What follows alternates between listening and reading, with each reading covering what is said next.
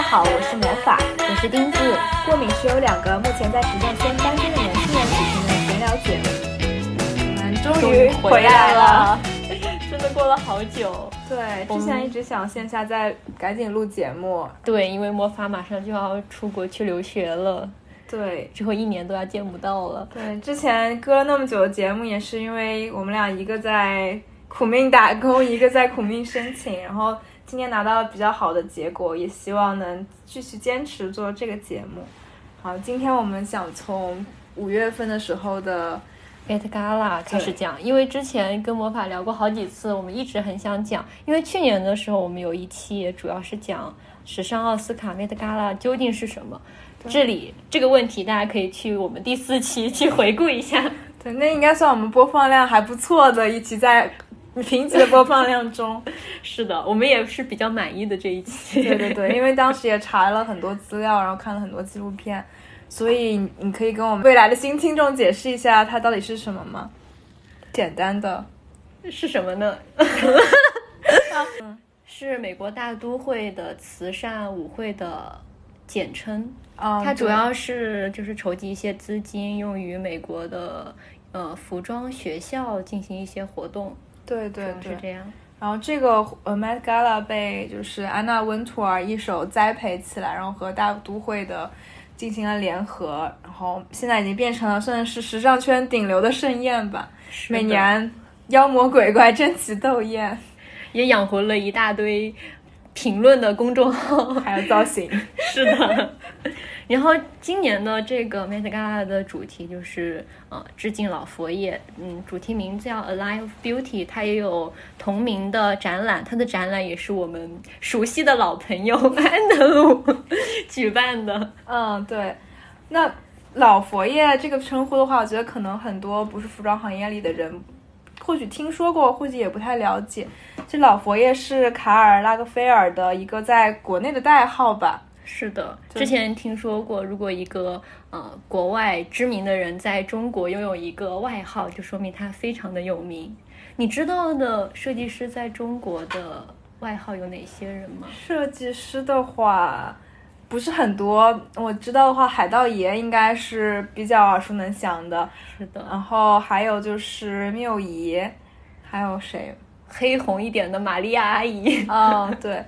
就是大家会以一种像尊敬长辈一样的称呼来称呼他们，然后叫什么什么爷的话，感觉就更更尊敬。对，这里我想到我小时候第一次听说过卡尔拉格菲尔也是被叫做老佛爷的一次，是我当时小学五年级吧，对时尚还没有什么认知，只是比较喜欢画画。然后我当时旁边有一个女生，她非常的。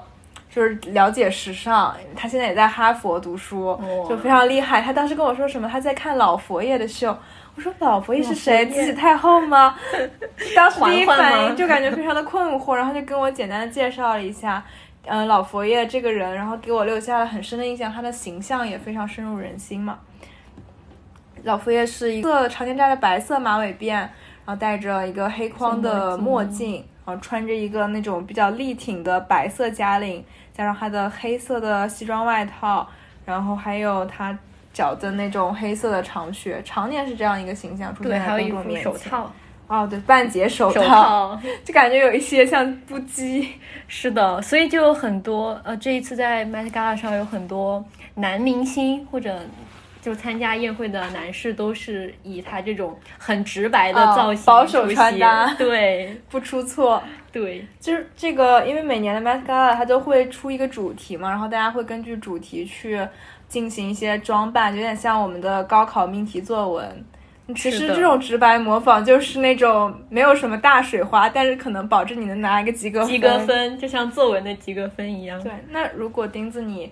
作为今年的批卷老师，你最喜欢谁的作文呢？因为我是一个非常看颜值的批卷老师，我当然是喜欢安妮海瑟薇的那一套范思哲的裙子。我觉得它结合的非常好，又很致敬老佛爷，用的是粗花呢去做，然后又有范思哲的那个经典的别针，感觉又性感复古，同时它它那个造型也挺好看，是那种偏复古的那种。头型，然后跟海瑟薇本身现在给人的那种气质和印象有点不老女神的感觉。，对，主要是安妮海瑟薇太好看了。而且腰臀比也非常非常的好看。对，魔法老师认为能得高分的一篇作文是什么呢？我觉得今年给我就是，如果从不出错的角度和美的角度来看的话，一个是我们中国的超模刘雯，她嗯穿的那个 Tory Burch 的一个黑色的礼服裙，然后下面是白色的山茶花，再加上刘雯的比例确实非常的好，毕竟是超模嘛，就还挺艳压的。对，而且我觉得很干净，她没有给自己再加过多的配饰，比如说经典那种老佛爷的珍珠串啊，啊香奈儿那种珍珠，她都没有去加，反而让人感到很简练，但是又很透体。对，然后另外的话，我觉得就是这位超模嘛，你知道卡拉吗？不知道哎，卡拉就是那个短头发比较男孩子气的超模，就之前他也是老佛爷非常喜欢的一个，就会领着走那个闭幕秀的超模。啊，我可能知道，以后不记得他的名字。对对对，然后她她她今年是用白衬衫，他做出了老佛爷的经典白衬衫礼服裙，然后他还戴了一个克罗心的钻，哦，那个我记得，那套很好看，对那个很帅，很帅气，也很符合他这个超模的形象，他是有一点男孩子气的。嗯，他的成名其实也算是老佛爷一手捧起来的。我感觉老佛爷喜欢用的模特都是一些比较中性调调的那种模特，可能跟在香奈儿这个小姐品牌线上是的，是的，然后这里就要拉踩一下卡卡戴珊一家，他们好像事先不知道这是一份什么试卷，就带着答案过来了。可能人家是那种走流量的，有后门。卡戴珊家族之前呃网还被对不来对网传是今年绝对不会邀请他们，但是这份流量的大礼包还是来了。然后感觉他们完全不命题，但是他们有很多镜头。是的，就感觉他们穿的，你不知道他们来参加的是一个什么，敢放到比如说好莱坞的庆典上也对对对可以。对，卡戴珊还是穿的，就可能通过大量的珍珠来致敬，然后显得她的腰臀比非常的夸夸张，然后显得她的腿有一些些短。这是可以说的吗？然后同时哦，Cardi B 你还记得吗？就是穿的那个嗯咱们中国设计师陈鹏的 非常可爱。他那个黑色山茶花的，有种那种厚重羽绒感材质的一个大礼服裙吧，是那种绒面的羽绒感吗？嗯，对，然后他还说，别人采访他的时候，他还特意强调了我的礼服来自于一个中中国设计师师陈盼。Pan Pan 很可爱，但好俏皮啊。对对对，然后还有什么特别的造型让你印象深刻吗？哦，还有就是因为我最近魔法也知道我养了一只小猫，嗯，然后就老佛爷的身价十三亿的猫，也从另外一个角度来解释这篇作文。嗯，是你是说来托少爷那个大布偶 cos 吗？对，然后还有一个是那个，嗯，忘记他叫什么名字，就一直喵喵。哦，嗯，是那个就是今年 cos 猫的是 Doja Cat。哦，Doja Cat 本来就它的名字里就带着猫，嗯。然后今年的话有三个比较著名的 cos 老佛爷自己的爱宠的呃造型，第一个是就是莱托少爷还 cos 了一个这个布偶猫巨型玩偶，然后因为老佛爷的猫是有点像布偶的一个品种嘛，对，是博眼睛是那种像宝石一样的蓝色，而且很通透，然后它的这个布偶定制感觉花了不少心思，是的，然后也是做的非常像，感觉一上来就已经赢了。对，巨可爱。我觉得每一个爱猫人士都不能拒绝的一个造型。对对，但其实，当时老佛爷养这个猫的时候，他也是拒绝的，因为他有一点洁癖。然后他听说养猫要掉毛，就非常的拒绝。跟我差不多，虽然我没有洁癖，但很容易过敏。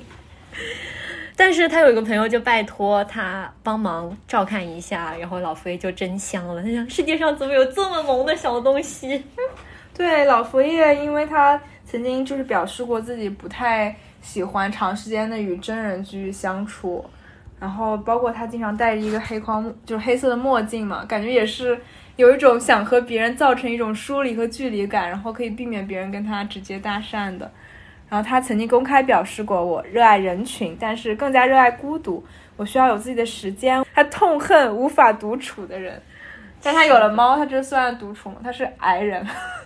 对，但其实我最近养了猫之后，我发现其实猫在你身边走路啊，干什么都一点声音都没有的，你完全可以忽视它。哦，那这是确实可能比活泼小狗更好的一种。对，然后前几天我带那个我们家小猫去做体检，然后呃打车的时候，那个嗯司机师傅说他之前养了一只小猫，就非常乖，然后后面他养了一只柴犬，那个柴犬就非常的搞笑，天天蹦蹦哒哒，哈哈哈，然后出去散步的时候还要脸贴屎。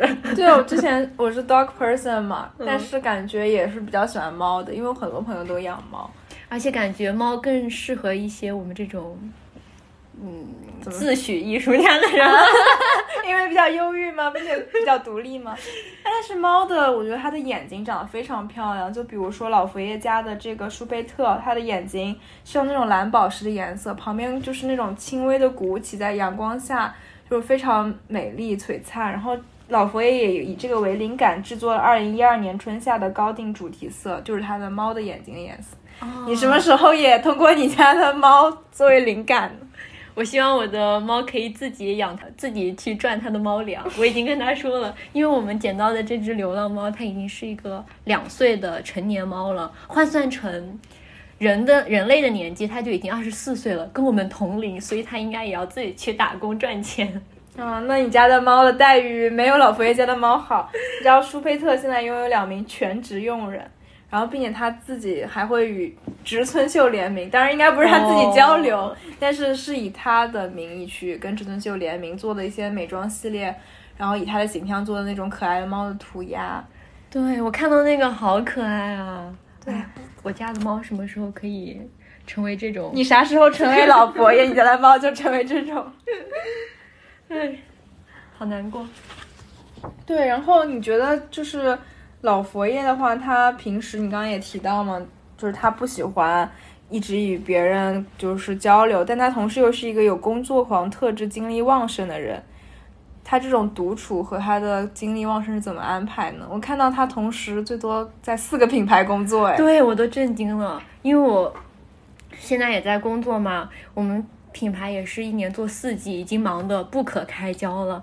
然后老佛爷还为我只是为一个品牌做四季，还是做的是嗯一些听从分配的活。但老佛爷做四个品牌的，相当于创意总监，然后一年要做多少个系列啊？我听他说，他跟香奈儿的合约是只签了四个系列，但他自己就抛量抛了十个系列出来，这么夸张？是啊，我想他怎么有这么。精力充沛的创作欲，我真的不知道。而且我觉得他最神奇的是，他因为他被称为打工皇 帝，打工人天花板。皇帝谁称为皇帝？就是他最多的时候是同时拥有做四个品牌的，相当于设计总监嘛，同时管理四个品牌。第一个是我们耳熟能详的香奈儿，第二个是芬迪，大家应该也都知道是以彩色的皮草拼接为出名的一个牌子。然后第三个呢是 Chloe，然后第四个呢是他自己的同名品牌卡尔拉克菲尔。那他这些工作量简直不敢想象，不敢想象。而且听说他还给什么动画片配音，又自学摄影，还要读很多很多的书。是啊，还听说他还出过书，那个减肥书，然后还给钢琴设计过一弹那个斯坦威的钢琴。哇！他他就究竟是怎样的一个成长经历，让他成为这样的一个人呢？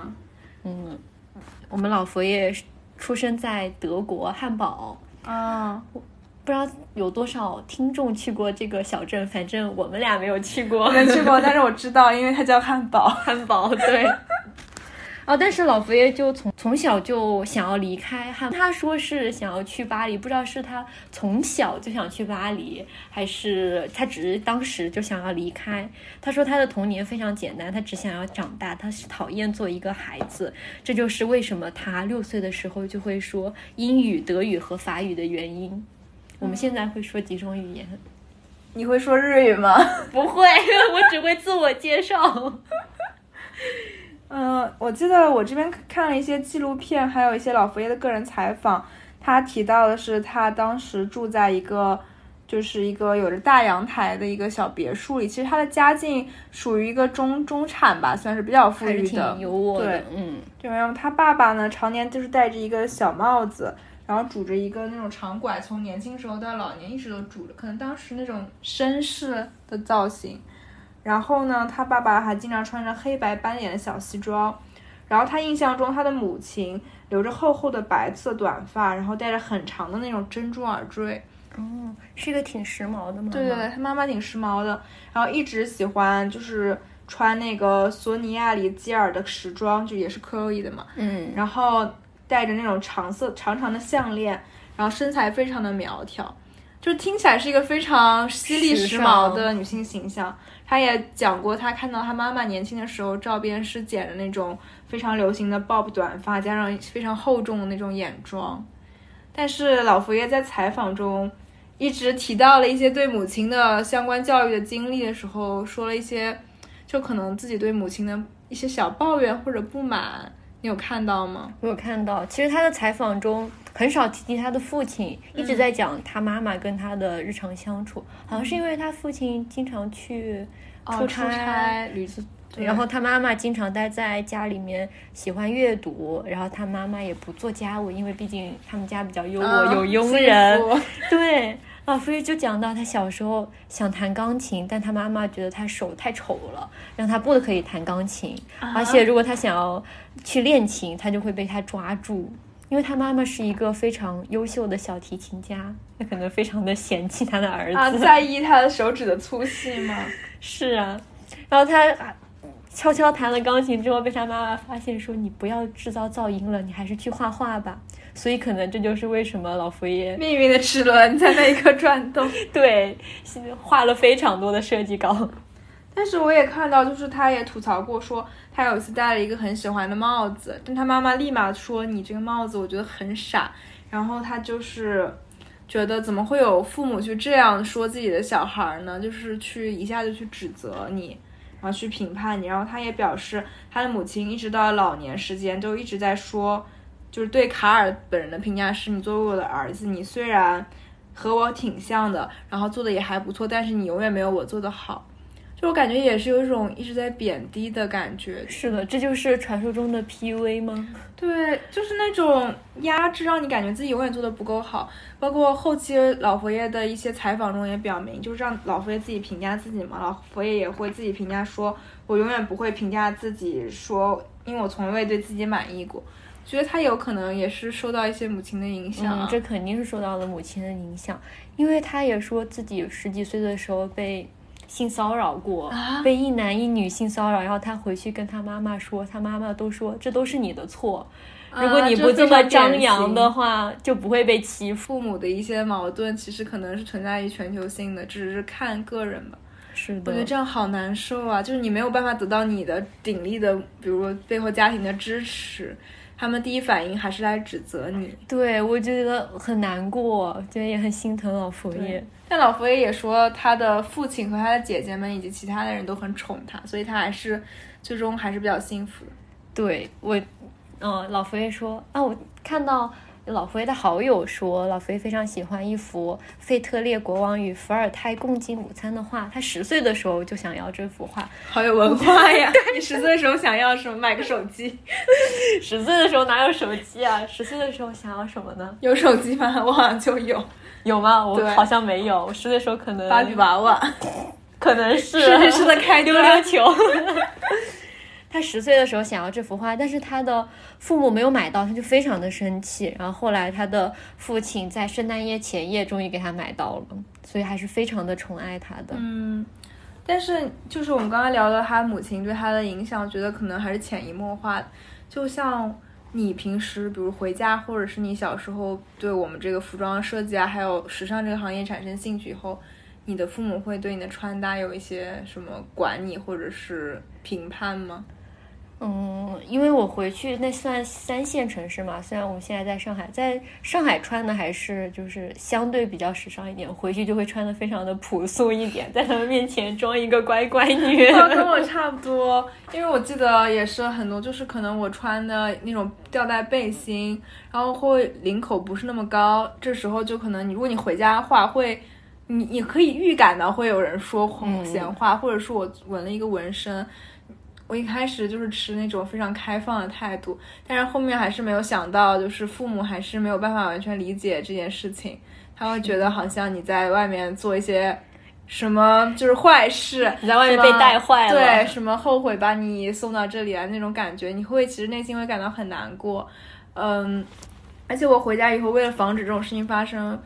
虽然我平时的着装，我觉得我们俩都不是那种非常出格的时尚，但我回家的时候会尽量的显得更乖巧一点，就是走一些妈妈一定会喜欢的穿着，比如说让我看起来像一个高中生，是吗？是的，马尾辫扎起来，对对对，然后戴上一个素颜眼镜，是的。就之前不是《欢乐颂》很火的时候，我问过我爸我妈喜欢里面哪个角色，他们都说是关关，对，我们都喜欢小曲，对啊，这肯定。毕竟是那种比较听家长话的乖乖女的形象，是的，可能这样的话，父母其实也没有什么恶意，只是因为他们周围没有这样的人，他会觉得你跟别人不一样，也是担心你被，比如说七大姨八大姑说，哎，这个钉子是学时尚的耶，怎么穿的这么夸张啊 之类的吧。毕竟我们做时尚的也赚不了什么钱，到时候。穿成这样也赚不了几个钱。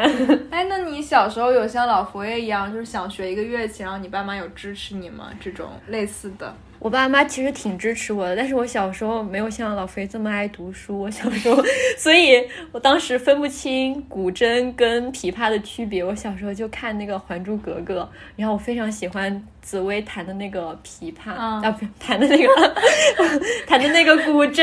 我说他什么时候弹过琵琶？对，弹的那个古筝。但我当时不知道古筝跟琵琶的区别。然后音乐课上老师问，呃，谁要学琵琶，我就举手了。然后我爸妈也很支持我。让我学，然后我就学了一个月，发现，哎，为什么电视剧里他们是就是横着弹的，我是要抱起来弹的呢？好奇怪呀！然后，但是后面经过这个事，因为我弹一个月就放弃了。经过这个事情之后，我跟我妈又说我要学钢琴，我妈就不支持我了。所以你后面学了吗？没学了，错失一个钢琴大师。是的，说不定我在音乐界更有成就。齿 轮被扼住了。我记得我小时候就是一直都是学画画嘛，就是比较喜欢画画。然后我记得五六年级的时候，当时突然对服装设计产生了兴趣。就是因为你那个同学吗？不是，不是那个同学是一个萌芽吧。后面我是在应该之前在我们第一期节目里可能聊过，嗯，就为什么选择服装设计、时尚这个行业。当时在七九八的时候看到了一个呃服装设计的毕业生的作品，然后觉得。这幅画真的很好看，就买下来了。然后后面跟我爸妈说，就是喜欢这个，然后他们还给我买了本子，让我自己画。然后我当时妈妈还把我的就拍下来，我画的那些服装设计非常拙劣的作品，然后发到 QQ 空间里，什么小女的拙作。现在想想还有点感动，还挺支持你的他们。现在还挺有意思的。然后现在想说，马上之后去学。本来我已经不打算学设计了，但现在兜兜转转好像又要回到至少做衣服这个上面，就是在学业生涯中，好像还是挺想把以前的小时候的梦想好好的完成，对，好好的坚持下来。对，我们再回到老佛爷的故事，是的，有点扯远了，扯到了太多个人经历，因为我们想的是老佛爷其实很多东西，我们在聊这些艺术家。设计师的时候，更多是大家能通过图片这些东西会有更有直观的感受。我们也会在 show notes 上面去配上一些，或者是更新在公众号里。但是呢，要聊天的话，我们更希望带入一些自己的想法，然后给大家去进行交流。就是我们刚刚说到他同时掌管着四个品牌，那他最开始是如何被发现，就是他有这个服装设计天赋的呢？他当时是因为他从小非常喜欢画画嘛，然后他看到某一天街上贴着一个世界羊毛大赛、羊毛局大赛，然后他就寄了一张设计稿。嗯，然后后面他都他说他好几个月都已经忘了这个事，但有一天就好像突然收到了一个邮件，发现他获得了第一名。然后，因他当时设计的那个大衣，嗯，还被巴尔曼公司负责制作，好像他生产了。这边的话，他是参加了时尚的，就是一个比赛，叫国际羊毛事务局举办的新人时尚大赛。老佛爷投的那个稿是大衣组的，嗯，然后同时呢，有另一位天才设计师，我们之前也聊过的圣罗兰，他投的是礼服组的，他俩双双夺冠。嗯，当时两两位年轻人就在那个大赛中相识。老佛爷自己也在后期的采访中说，当时呢看到了。也是说认识到了圣罗兰吧，当时圣罗兰也不是一个著名的设计师，还是一个跟他年纪相仿的年轻人。是的。然后身材非常的瘦削，然后个子高高的，然后戴着一个眼镜，然后鼻子尖尖的，然后两个人就是相谈甚欢。但是他们虽然都在各自的品类中获得第一名，但是嗯，老佛爷的发展路线还是要比圣罗兰坎坷一些了。圣罗兰二十一岁的时候就成为了迪奥的首席设计师，但老佛爷二十三岁还只是进入了巴尔曼做设计助理。但他们已经比我厉害很多了。我现在在国内不知名的品牌做设计助理，这不重要，以后你就会是一个知名播客主播。可以，希望大家支持我。对，然后当时的话，因为他们俩作为。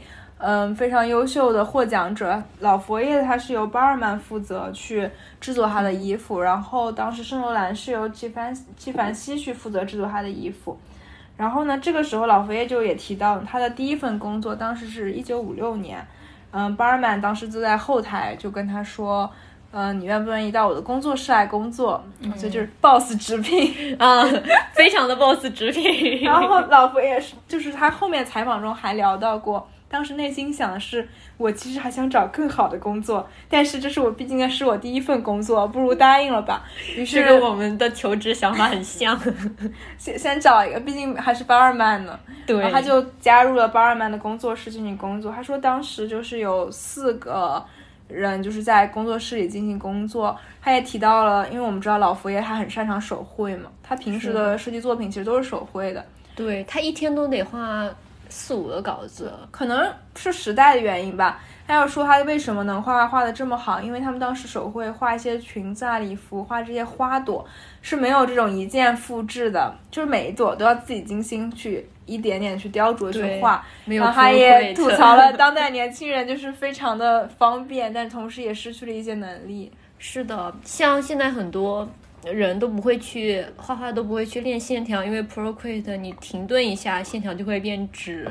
但但我觉得手绘非常重要，非常重要。你可以体会线条的美感，对，就是这个地方多一点、少一点都会有不同的变化。对，就是我个人的话，也好像也比较喜欢手绘，还有拼贴，都喜欢用真实的材料去制作。觉得那种有一种做手工的满足感，而且那种那样的画画能让我感到很愉悦。但是在电子产品上有一种办公感，我不知道为什么，就可能很多东西不需要你去亲力亲为，你从网上去下载一张图片，然后你在上面描摹，然后再去改造，觉得乐趣就好像有点变了，也是一种乐趣吧。可能这是对不同的时代的工作方式不同。是的，对。那然后呢，他是在巴尔曼工作了一段时间。进行了一些锤炼和学习，是吗？对，然后他好像后面，其实他后面可能知道自己的发展好像不是很好，他又去进修了，好像学的是艺术史。然后后面在他学习期间，他又收到了 Chloe 给他发那种相当于兼职，你这只是为他画设计稿啊。嗯，其实现在也有这种 Boss 上面有这种工作。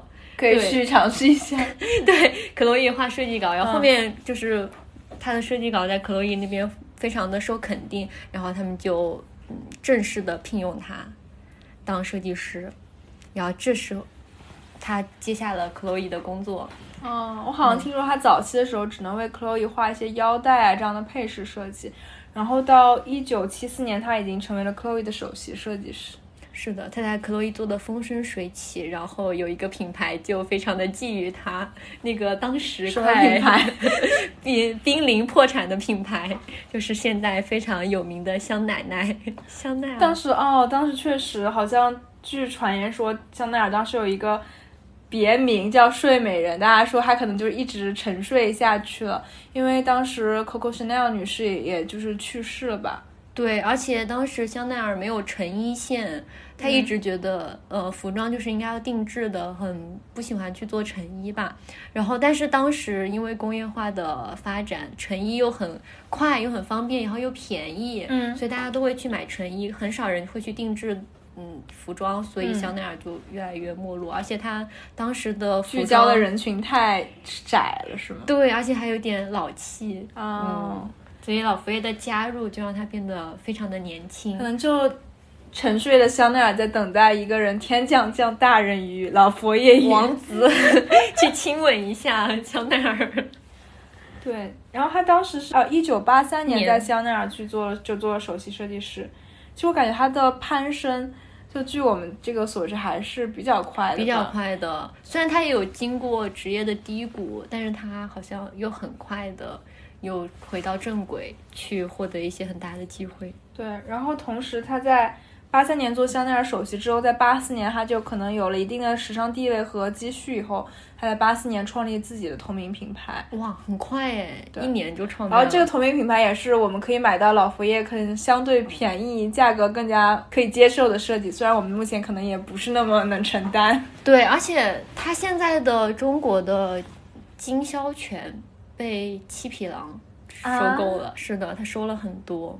所以其实实现在大家买到的可能是呃中国设计师设计的老佛爷的品牌，哎，但他被收购了，他在国外肯定还是也是有国外有就是设计部，可能还在国外。没有他在上海有招人招设计师，啊，嗯，其实可能是就针对于中国线有他专属的设计，哦。然后针对于国外有国外的设计，对于你应该比我就是更了解这个方面。了解一点点。对，然后他在九三年的时候又重新续约了 Chloe，然后后面他他同时还在为 Fendi 工作。天哪，这个打工人，我真的每一次听到都很感慨。你你就我记得 Fendi 有几年还挺火，就出那种彩色皮毛拼接的那种包挂在包边的那种小玩具毛球玩嗯具。然后这个也是很聪明、很有意思的一个想法。对，虽然我们所处的地方地域不太，平时不太有机会穿皮草吧，但我感觉他同时打工的这几个牌子，Chanel、芬迪，他们的就还有 Chloe，他们的风格差异其实还挺大的。对，所以就觉得老佛爷真的是一个打工人，感觉他没有自己专属的风格，他就是去到哪个品牌就可以把这个品牌的 DNA 啊风格发挥到。我觉得他是有的，但是你不能说某一个元素一定是他会用的，他会，比如说百分之七八十去结合这个品牌的 DNA，再加上百分之剩下的一些他自己的发挥，还是留下了，比如说我们刚前面也提到的今年的命题作文中大家用的一些经典的元素，比如说它的那个白色的高的假领啊。还有一些它的经典的一些设计，比如说粗花呢这种东西，都是在不同的品牌中也有不同的发展。嗯，但是这些我觉得都是因为是香奈儿的 DNA 它延续下来的，就是这个，嗯嗯，就是值得探讨的一个问题，他自己的个人风格到底是但我觉得这样占他的设很计厉害率多少？你要同对时有一种人格分裂的感觉，因为我知道很多设计师就我就这种风格嘛，我像圣罗兰，对我就是这种风格，我去应聘去找品牌的话，我要找能对我口味、对我风格，我才能更好的发挥。但是其实很多商业品牌它是它没有办法这样，对，完其实它全是没有特定的风格，其实很大众化。但像老佛爷这种，就是去哪个品牌都可以做这个品做牌，让他起死回生。是的。然后我们讲到他八三年的时候去了香奈儿，嗯嗯，他当时做了三个最主要的行动，让香奈儿起死回生。第一个就是开展了成衣线，嗯聚进呃跟进时尚，然后第二个就是现在有很多 logo 文化嘛，他当时就是把香奈儿那个双 C logo 变为了文化符号，就现在啊就是卖 logo 就能卖好多钱。确实，感觉像香奈儿 logo 的耳环啊，还有那种复古的 vintage T，其实就是印了个 logo，但是确实很多人去愿意去购买和珍藏。是的，然后还有老佛爷的那个缪斯，灵感缪斯是吗？来让魔法来读一下这个名字。就是老佛爷有，其实他的一生中有很多灵感缪斯，但是最出名呢，还还是一个他在就是香奈儿工作以后第一个签约的模特，他的名字比较长啊，叫伊纳德拉夫拉桑热，我们就称他伊娜就好了。对，他是一个法国模特，然后当时是老佛爷进入香奈儿以后第一个亲自以设计师身份签约的模特。对他就是让伊纳德成为了代表香奈儿的那张脸，他就是当年的人间香奈儿。想到 Jenny 就会想到他，呃，给他就是说人间香奈儿，嗯但其实当时人间香奈儿的鼻祖就是伊纳德。我其实就是这种措施，老非常这种措施就让一个人代表一个品牌风格。但是说她是因为本身长得就很像香奈儿小姐年轻的时候的样子，然后当时还有很多对比图，就怀疑她是什么 传世香奈儿，嗯，因为她整个的风格是比较灵动的，然后瘦削，然后有一种男孩子气的同时又有一种女性气质，对她，是那种融合混杂的，而不是那种金发碧眼的大美女，或者是非常正点的那种模大美女的感觉。是的。然后当时的话，好像她还挺受女性欢迎的。你知道，就是男性和女性的审美可能从本能上还是有一些差异的嘛。对，我发现很不一样。其实我们身边有很多我们觉得很好的女生朋友，但是她就是没有一直没有男朋友。我们都在想，为什么？如果我是男的，我就去追她了。但是我觉得就是风格的差异吧，就是很多男性会选择，比如说潜意识里就是更看起来更柔和的，或者更好掌控，或者是更清纯的，这也没有什么别的意思，就是个人喜好原因。然后女性的话，可能就是对于更个性化的东西，因为你觉得它很酷嘛，你也想变成那样，或者是你也想追求自己成为那样，所以你会更欣赏这种更有个性风格的女性。是的，然后你可以看她的秀场，她都跟大多数模特走的都不一样，非常的随意，感觉她就是呃。穿香奈儿走秀就是她的日常生活，她就走秀、逛个街啊什么的，嗯对，好像还会然后抽抽烟，对，跟观众各种互动，动然后还会躺在舞台上，就是整个是那种非常灵动的走法。对，非常有生活气息。我好像想到之前我们做马吉拉还是哪一期，然后设计师也提到过说，不知道从何时起，走秀模特都变成了板着个脸，然后很严肃的样子。还是 Dress Van Noten，他说当时他的模最早期的时候，大家都是把它当做一种，就秀场就是这种玩的感觉，嗯，尽兴最好。我觉得这种，是很轻松的东西才是时尚的一部分。是的，毕竟服装是我们的日常生活嘛。对。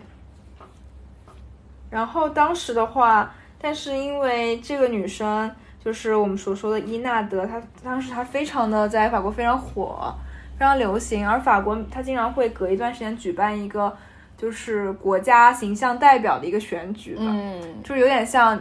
因为在法国人认为他们的国家应该是一个女性形象，而这个形象能代表着美丽，还有自由，还有他们法国人天生的浪漫情怀。然后这样的一个选举被称作女神雕像选举，在一九八九年的时候，嗯，就是老佛爷的缪斯女神伊娜，她就参加了这次这个选举。然后呢，并在当时当之无愧，就是热门 icon，当之无愧的拿下了这个选举的冠军。但好像就是因为这个事情，他跟老佛爷决裂了，是吗？嗯，对，老佛爷说：“我不为雕像设计衣服，我是为活着的人设计衣服。对，就可能老佛爷也是一个性格比较固执的人。对，然后也很犀利。对，从他的穿着和我们前面对他的描述来看，他是一个非常有自己主见的人。他就不愿意，他有点像那种中学小孩闹别扭，我再也不想理你了。你为什么干这件事？你为什么去竞选？说然后你为什么不告诉我？就赌气那种感觉吧。然后他当时的那个伊娜也才三十二岁，他一开始是跟香奈儿签了那个十年的约，专属模特十年约。但是因为这样的一个机会，可以让她作为法国的 Muse 女神嘛，她就放弃了这样的一个香奈儿的机会，选择去做那那样的一件事情。对，如果让你选择，你会怎么选择？我觉得看哪件事情更重要吧，因为他本身就是个法国人，国人他觉得可能这个留下的形象是让人永久铭记的，也许也是他的一个转折点。而且貌似当时他谈恋爱了，啊，就是可能事业和这个爱情上面的兼顾，让他产生了一些思考。然后他是跟意大利的一个铁路局的主管的一个男性在一起，然后后面还生了两个非常可爱的女儿。嗯，也挺不错的。对，然后后面因为你之前提到嘛，老佛爷确实也是因为这件事情跟他有点闹别扭，但是一闹就闹了不知道多少年，是的，一直到这个二零一一年之前，他俩都互相不讲话，真的很像小学生闹别扭，我们冷战。但是他真的很能忍啊。是的，对，然后但是到二零一一年之后，他好像两个人突然又和好了，还走了那个老佛爷的秀。在那场秀中，老佛爷还最后最后和他一起谢幕，嗯然后伊娜还是以她年轻时候那种灵动的走秀方式去跟观众互动，然后随意的走秀。然后那场秀中，老佛爷还就是笑了，然后等等，非常神奇。可能年纪大了，很多事情想开了，老佛爷也长大了。也也可能是就是突然说什么尴尬，呃，突然就有了微信，然后加个好友，哦嗨，你好，然后讲这件事情的结果，嗯，然后前面也说老佛爷是一个言语非常犀利的人。啊，犀利人士，对，其实这就是我们大多数人对于时尚界人士讲话风格的一种刻板印象吧。。对，像你比较印象深刻，老佛爷有什么犀利言论？嗯、我是就是看到一个非常有意思的老佛爷的采访，然后是 Netta Porter 的对他的那种老佛爷采访老佛爷，我觉得这个设定很好玩，就是嗯老佛爷提出问题，也可能是大纲提出问题，然后他自己跟自己对话嘛。然后这几个问题我觉得都很有意思，所以想今天和钉子讨论一下他的回答和我们来想想我们的回答。其中有一个，就先说一下他比较犀利的吧，就比如说有人问他，嗯、如果你就是有一个女生问你怎样才能变时髦呢，你会怎么回答？你猜他怎么回答？怎样变时髦？这个是好难回答呀。就你觉得他会给什么人生建议吗？作为一个时尚大帝，我觉得他不会给到建议，他会把你臭骂一顿。这个问题还要问我？对你说的非常对，老佛爷就是非常直白的说，there is a little hope to become 这个 fashion 嘛。他就说，如果有一个姑娘这样问我的话，我觉得她没救了。天哪！然后他还加上说，有些乡下农民就算是裹着破布也会很潮流，而有些富太太们呢，就算穿着最昂贵的裙子，也可能土的掉渣。确实是，其实很多有钱人穿的也不是很好看。对，这这个我觉得跟财富关系不大，因为时尚这种态度是个人的嘛。嗯，但是他这个问题只要体题现态度就好。引发了我的思考，并激发我的购物欲。就当天晚上，我们在就是前两天在准备这期节目的录制，然后我在看这个采访的时候，把这句话截图给了钉子，然后钉子说他也刚抄下来这句话。是的然后我说半个小时前我在看一个电视剧，然后女主有一个耳环我很喜欢，然后呢老佛爷说完这句话以后，我就想作为一个时髦的人，我要拿下这个耳环，就冲动消费了一波。那他还提出过，如果你能挑一件单品，你会选什么？你有什么想法？如果是你的话，如果是我的话，如果只能选一件单品，一个 dress 吧，一个从头到脚的 look，就比如说这件衣服，这这套 look 你得穿二十年，你会选什么呢？必须，穿二十年。嗯，那我可能会选，首先会选一件衬衫吧，感觉嗯因为就是比较宽松版型的衬衫，也可以当连衣裙穿，对，嗯也可以当上衣穿那种。因为我觉得衬衫是一个很神奇的单品。我跟你说，我们初中的时候有一个可能精神方面有点问题的女生，她非常喜欢穿衬衫，嗯，然后你们不穿校服吗？我们不穿校服，哎，我真的从小到大没有穿过校服。天 然后呢？然后她是天天穿白衬衫，然后她会闻她的衬衫，然后她不允许她认识的人穿衬衫。如果你也穿衬衫，她会来摸你，就很奇怪。这个但女生可可能衬衫是他的一个文化符号，对他想就是也是跟老佛一样，想特立独行有一点。是的。所以我觉得，然后之前我在他之前我对衬衫就还好，然后后面我就觉得衬衫这个单品又非常好穿，而且它有一些有点制服感，又有点随意嗯今天，就穿着衬衫，，对，非常喜欢。非常好看。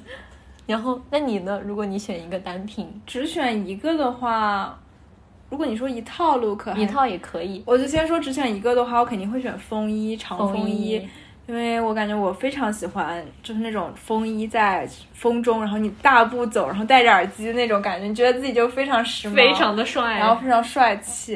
然后我也比较喜欢，就是今年比较流行的什么美拉德色系的哦，那些，就是棕色系、卡其色系、大地色系的风衣嘛。我觉得选一件可能会选那种偏，就所谓美拉德色，就是比较焦一点的棕色，然后呢去搭配，我觉得很符合我的喜好。然后戴上一个很金色的耳环，然后我可能会选择的。其他单品就是在，如果是一套 dress 的话，我里面可能也是会选择衬衫，应该是一件纯色衬衫。嗯，然后，然后会穿一个靴子吧，这应该是一个黑色的靴子，然后前面可能是尖头或者方头，就稍微有一种那种利落和时尚感的，而不是一个就是比较圆头的靴子，因为我个人比较喜欢锐利的那种，嗯，穿出来比较时尚。是的。其实我感觉你平时好像就有这么穿过，对，因为我就是就是你的形象了，你跟老佛爷可以摆在一起了。对啊，老佛爷就是日复一一日的穿他这样的形象，以至于成为了深入人心嘛。对，安娜温图尔也是，安娜温图尔也是。好像你不觉得很多时尚圈的大拿，他们都会到最终会选择一种风格去一直走下去吗？是的。你觉得这是你想尝试的，还是？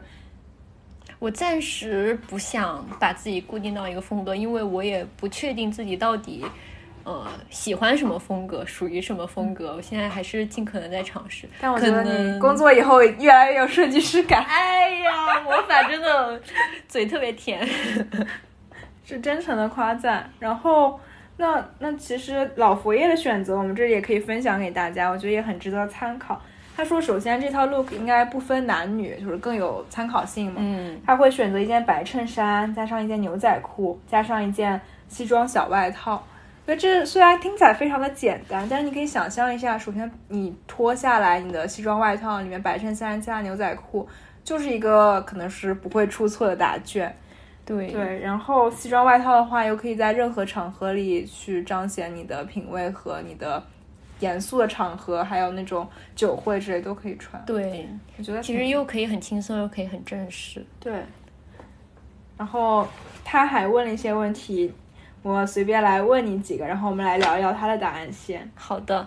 就是他说，比如说你概念里完美的一天是怎样的？你觉得是怎样的？概念里完美的一天就是不上班的一天，睡到自然醒，然后起来点个外卖吃一吃，然后开启一部自己喜欢的剧或者一部喜欢的电影，然后这样子轻松的度过一天。你呢？我我不说我的，我们就说一下老佛爷的。好的，他的完美一天跟跟你恰恰相反。作为咱们的打工皇帝，他的完美的一天应该是从打工开始，工作开始。老佛爷的原话是说。他觉得没有所谓的完美的一天这样的说法，他觉得每一天都是完美，只要你付出努力，让每一天都变得完美和幸福。关键在于你的意志力和自控力。好吧，我都没有，我跟老出了一波经典鸡汤。然后老佛爷还说了，就是比如说有人问他，就自问自答嘛，就说嗯，就咱俩成功的秘诀是什么？就是我们也就很好奇嘛，他是如何日复一年工作，日复一年，日复一日的工作，然后同时兼顾这么多牌子。是啊，他都不累的吗？我很好奇。关键是他有时候也会谈个恋爱，然后也会养个猫什么的，还要自学摄影。就这个问题我也很好奇，然后我本来就是非常期待他的回答，比如说会非常详细的列下来一二三，但显然他没有。老佛爷说我没有秘诀，我的唯一秘诀就是工作，努力工作，这种。我觉得他连鸡汤都不算，他是一个非常难受的现实。是的，然后他还说，嗯，要行动起来。他说，另外一个建议就是好好生活，Don't drink, don't smoke，然后就是不要再抽烟、喝酒，也不要吸毒。我觉得他应该算时尚圈里比较正派的形象了吧？是的，他跟我们了解的一些比较。奢靡生活的设计师不太一样，纸醉金迷的抓马设计师，对，像是罗兰，天才疯子，天才疯子，真的是罗兰？对，因为大家刻板印象中，很多艺术家都会因为他们的创造力太过天马行空，他们就是对现实社社会中的一些东西，他们没有办法去处理，他们就会沉醉于这种对纸醉金迷，用这样的烟酒还有这些毒品去麻醉自己。所以我觉得老佛爷是更适合我们当代健康年轻人学习的打工人标本。是的。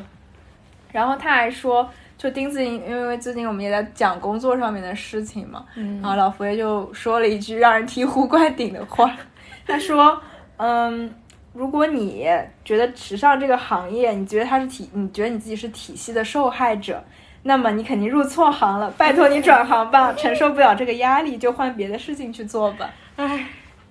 我也是，我之前一直被工作苦恼，我觉得跟我想象中的太不一样了。怎么是这样的？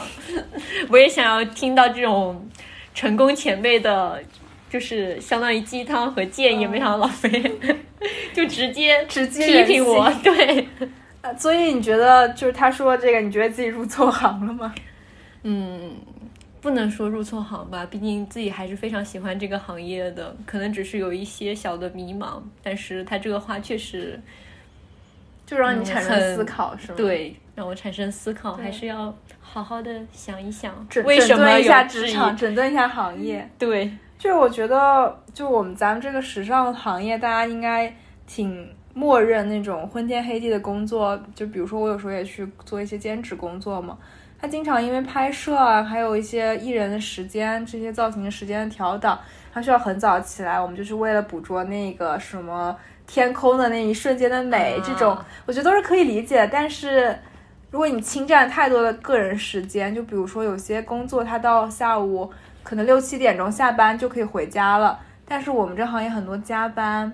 然后大秀前大家要被迫加班，我们刚刚还收到我们一个朋友明天过生日嘛，然后他还要加班。加班是的，对，感觉在时尚行业他们就默认你加班，默认你熬夜。对，我觉得这是不对的。就是我的想法是，你得去生活，你才能去创造。对，就我觉得唯一能干的事情就是，比如说我们做这个播客节目，然后我们在周末的时候去休息的时候，我去摄入一些东西。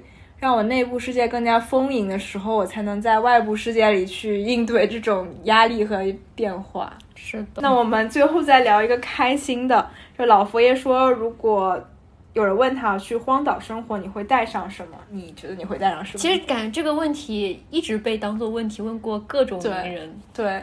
如果我会，我会带上，如果那个荒岛有信号的话，我会带上手机。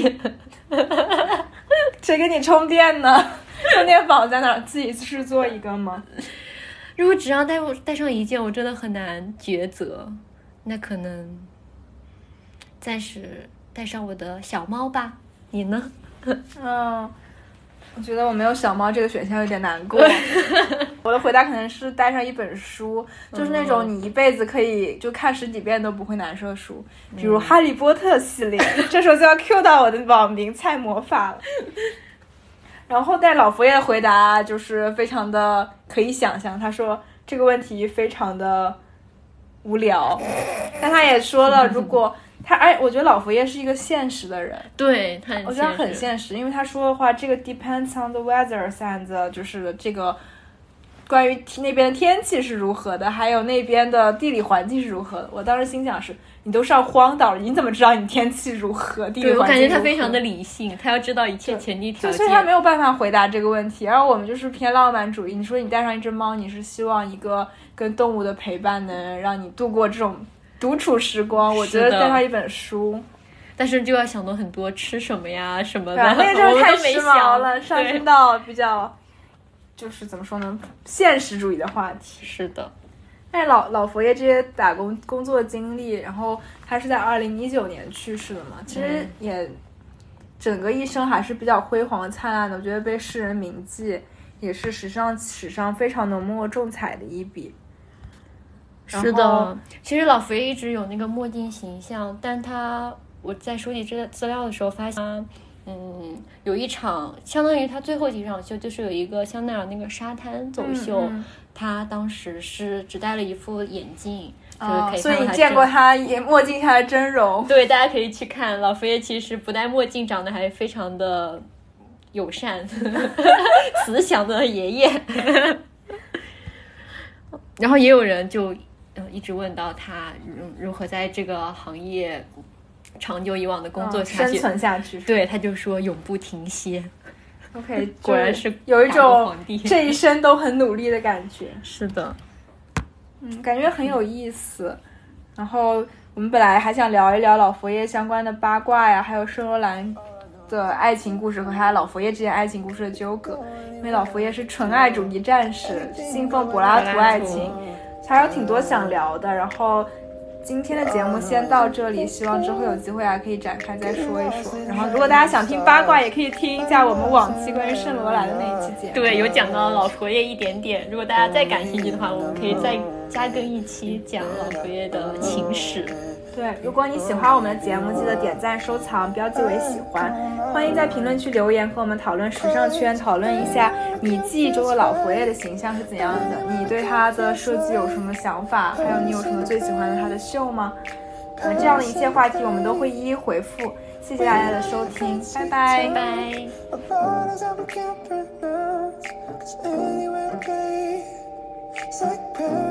拜